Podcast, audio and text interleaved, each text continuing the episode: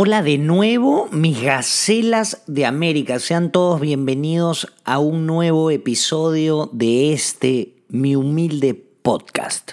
Me encantaría empezar este episodio pidiendo disculpas públicas porque he estado tan desaparecido y no he subido podcast a pesar de que me comprometí inicialmente a hacerlo todos los lunes. Pero lo cierto es que no me siento culpable y que tampoco me siento obligado a hacerlo. Creo que lo dije en el podcast anterior. Esto es algo que hago por placer y em, por eso no voy a pedir disculpas. Sin embargo, sí quiero agradecer a todas y cada una de las personas, la verdad que no fueron tantas, pero eh, sí me motivaron un montón aquellas personas que me escribieron diciendo, oye Peláez, he escuchado todo tu podcast y me ha encantado, me ha gustado mucho, debería seguir haciéndolo. Me lo dijeron durante algunos días seguidos y dije, bueno, será motivo para lanzar un nuevo episodio. Y por eso he traído este episodio de aquí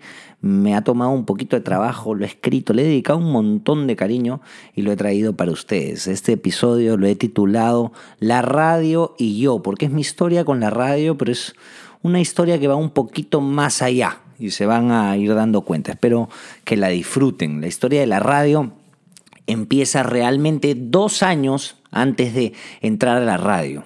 Yo llegué de España después de haber estado viviendo ocho años en Oviedo, estudié administración de empresas y llegué con lo suficiente para encontrar un trabajo de oficina en Perú e ir probando suerte en la actuación. Ese fue el plan desde el principio. No tenía un sitio para vivir, ni siquiera.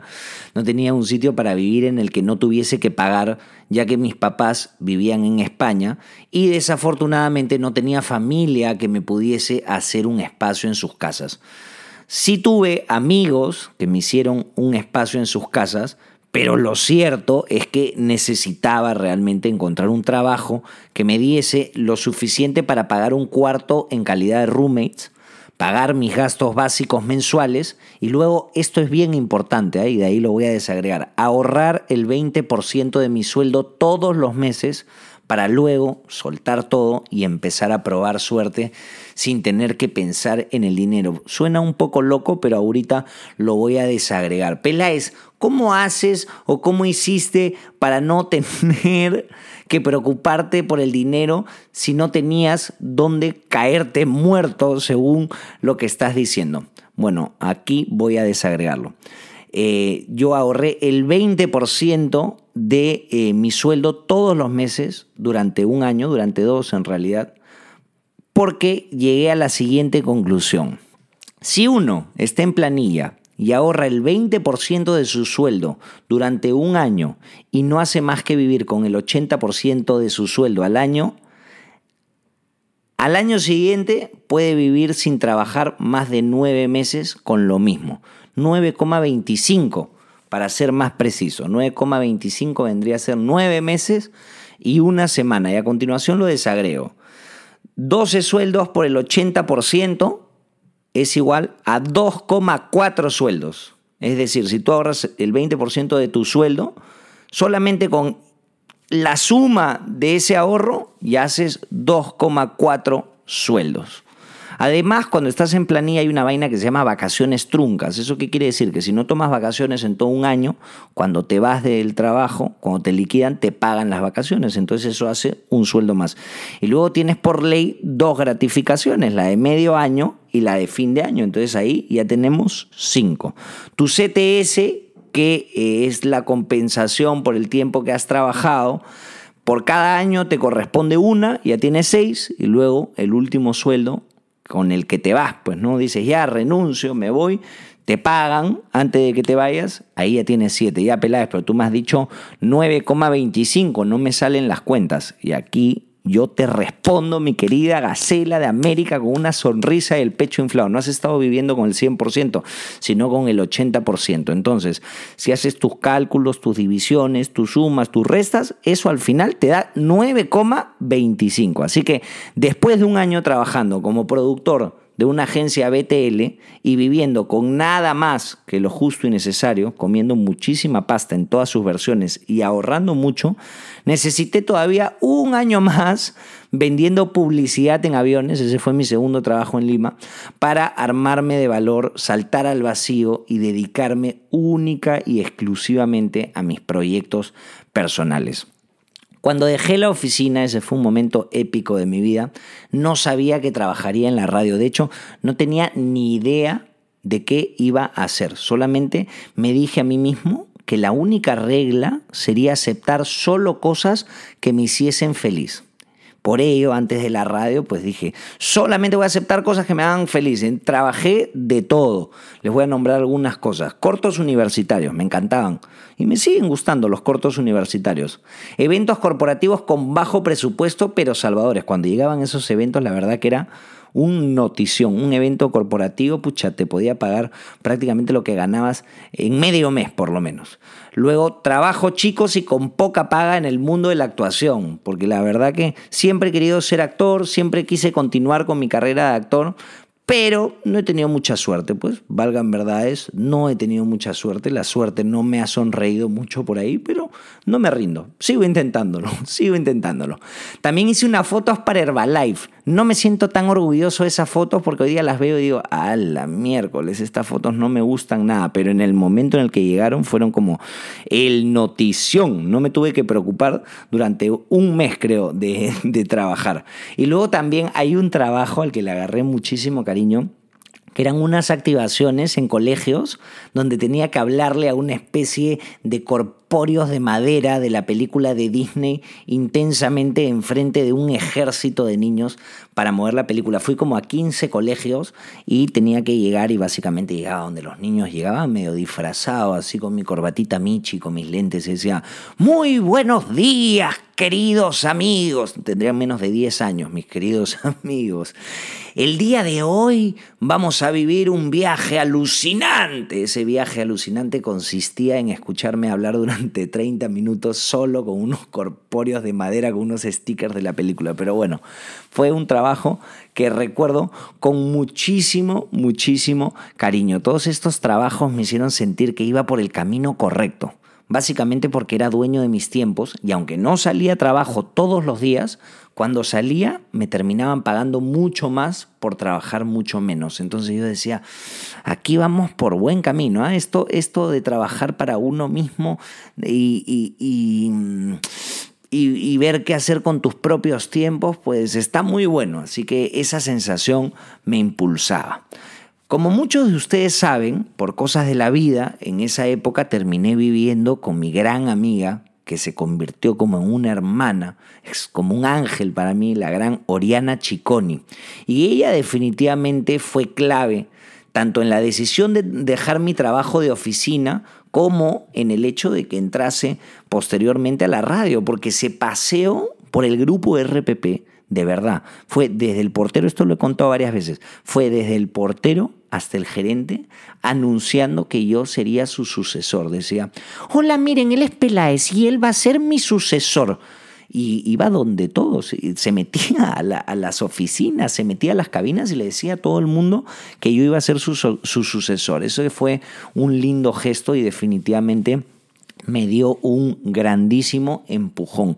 Curiosamente, cuando yo estaba decidiendo dejar mi trabajo, y ella me ayudó muchísimo, ella decidió también dejar su trabajo en la radio para irse a viajar por el mundo con Angelo, su esposo hoy en día, y se fueron a viajar como uno o dos años. Y esa decisión también se tomó cuando vivíamos en, en esa casa que les estoy contando. Bastante particular las cosas que sucedieron en esa casa. Bueno, es lo caso, porque la verdad que más allá del empujoncito que me dio Chiconi, yo no había hecho nada relevante. En los últimos 10 años habían todos los otros candidatos, porque claro, cuando uno va a, esta, a este tipo de pruebas, uno sabe quiénes están en competencia, ¿no? Uno se termina enterando por rumores, preguntas, gente, y bueno, y todos eran gente famosa. Y yo lo único que tenía era que había hecho mañana, te cuento, uno y dos hace casi 10 años. No había hecho nada más que fuese relevante, salvo una cosa, y es bastante curioso. Antes de que Chiconi se vaya de viaje, le hice una entrevista para la habitación 007 de mi querido amigo eh, Henry Spencer, que salió increíble. De verdad, salió increíble. La pueden buscar en internet, ponen Spencer, Peláez, Chiconi y les aparece. Es una entrevista divertidísima. Si no hubiese sucedido esa entrevista, creo que no hubiera agarrado el trabajo. Ya que cuando fui a hablar con el jefe máximo, antes de que me diesen el trabajo, me mostró su computadora y tenía el video de la entrevista. Aparentemente la había visto y me dijo, ¿por qué no puedes hacer esto en la radio? Tan difíciles, quiero que seas así, pero en la radio, aquí. ¿Puedes o no puedes? ¿Qué es lo que pasa? ¿Qué necesito hacer para que seas como en esa entrevista, pero aquí? Y yo le digo, mira, la verdad es que siento que me están tomando un examen, me es muy difícil, en serio, no sé, siento que todo el mundo me está evaluando. Parece que las pruebas no me habían salido tan chéveres, pero ese video, ese video de ahí en concreto que hice en internet, fue lo que me sirvió para entrar, porque le dije, hermano, pero ese soy yo. Le digo, mírame, mírame, estoy aquí, estoy ahí, ese soy yo. Bueno, parece que lo convencí, porque una semana después estaba trabajando junto con Joana Boloña en el programa que tenía con Oriana Chiconi en el espacio que dejó en el tamaño sí importa. Le soy completamente honesto. Durante mis dos o tres primeros años en la radio no me sentía preparado para el trabajo que estaba haciendo. A veces inclusive me preguntaba en qué momento me iban a votar de la radio. De verdad, vivía con esa especie de ansiedad que uno tiene a veces cuando uno siente que no es lo suficientemente bueno, que no es suficiente. Ese es un problema de autoestima que ya estoy resolviendo poco a poco, pero era un problema de autoestima a pesar de que tenía este problema de autoestima, nunca me rendí. Nunca me rendí. Siempre traté de ser yo mismo y hasta empecé a ir gratis los sábados a la radio para seguir aprendiendo.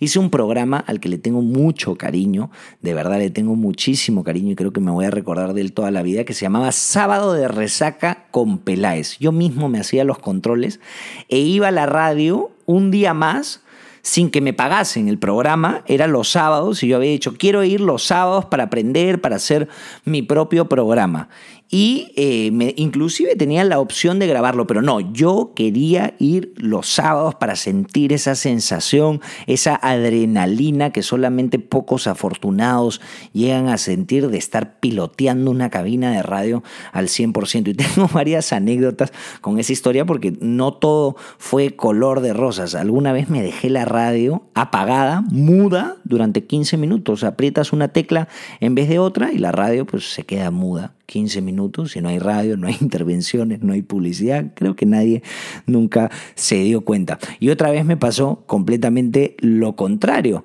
Había puesto una música, había terminado mi intervención. Bueno, gente, y seguimos aquí en Sábado de Resaca con Peláez y vamos a escuchar tal canción. Creo que era una canción de Amén. Puse la canción, la de Porque tú no estás solo. Me gustaba además poner canciones de, de, de artistas peruanos. La idea de Sábado de Resaca con Peláez es que resacábamos canciones que ya no se escuchaban en la radio. Ese era mi rollo inicial con el programa, luego cambió. Y bueno, puse esta canción y me pongo a cantar encima, pues porque tú no estás solo, no, no.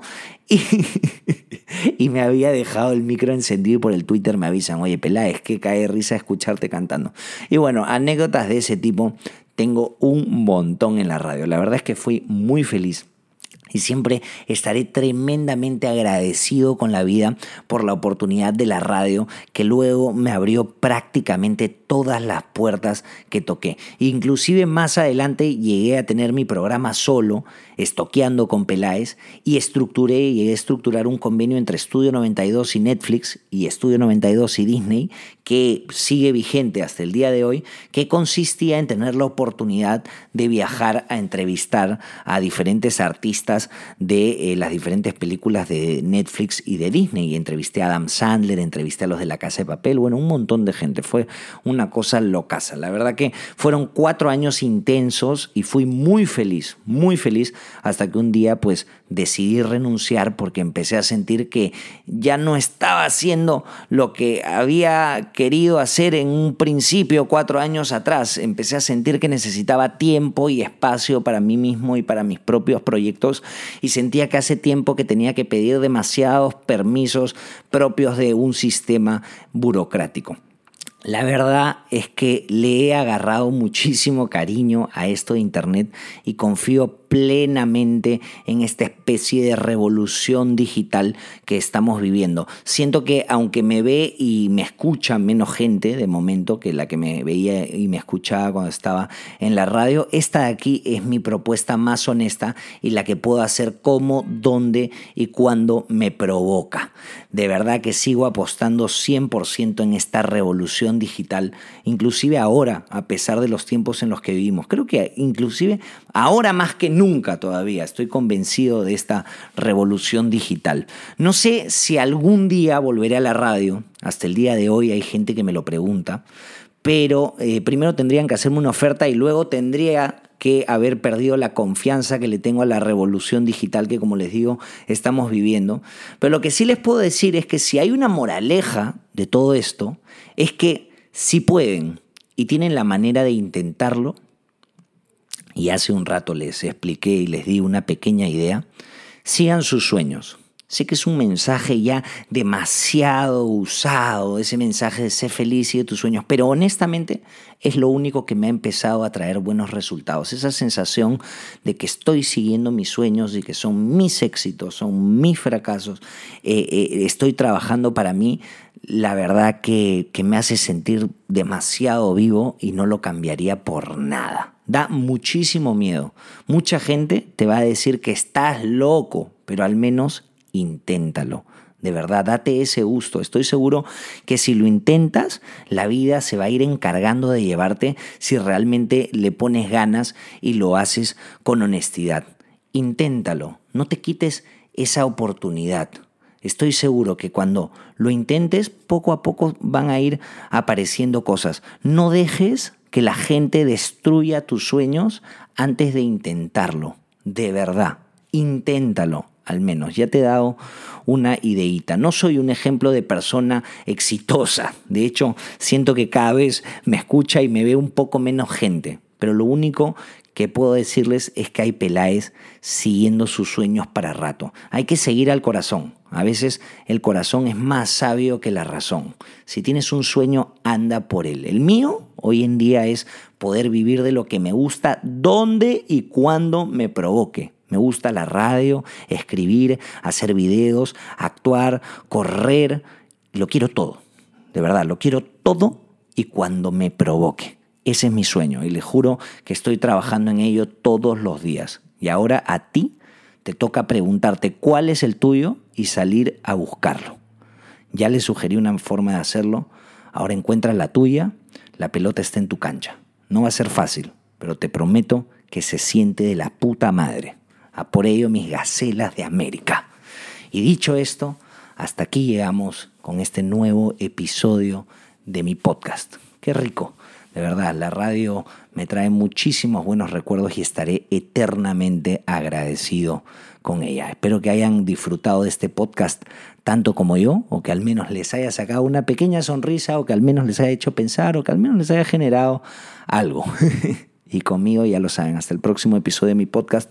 Si les provoca ver mis otros proyectos, síganme en Facebook, en Instagram y en YouTube como arroba yo soy Peláez. Y ya lo saben, en el próximo podcast más y mejor nos escuchamos pronto. Hasta la próxima.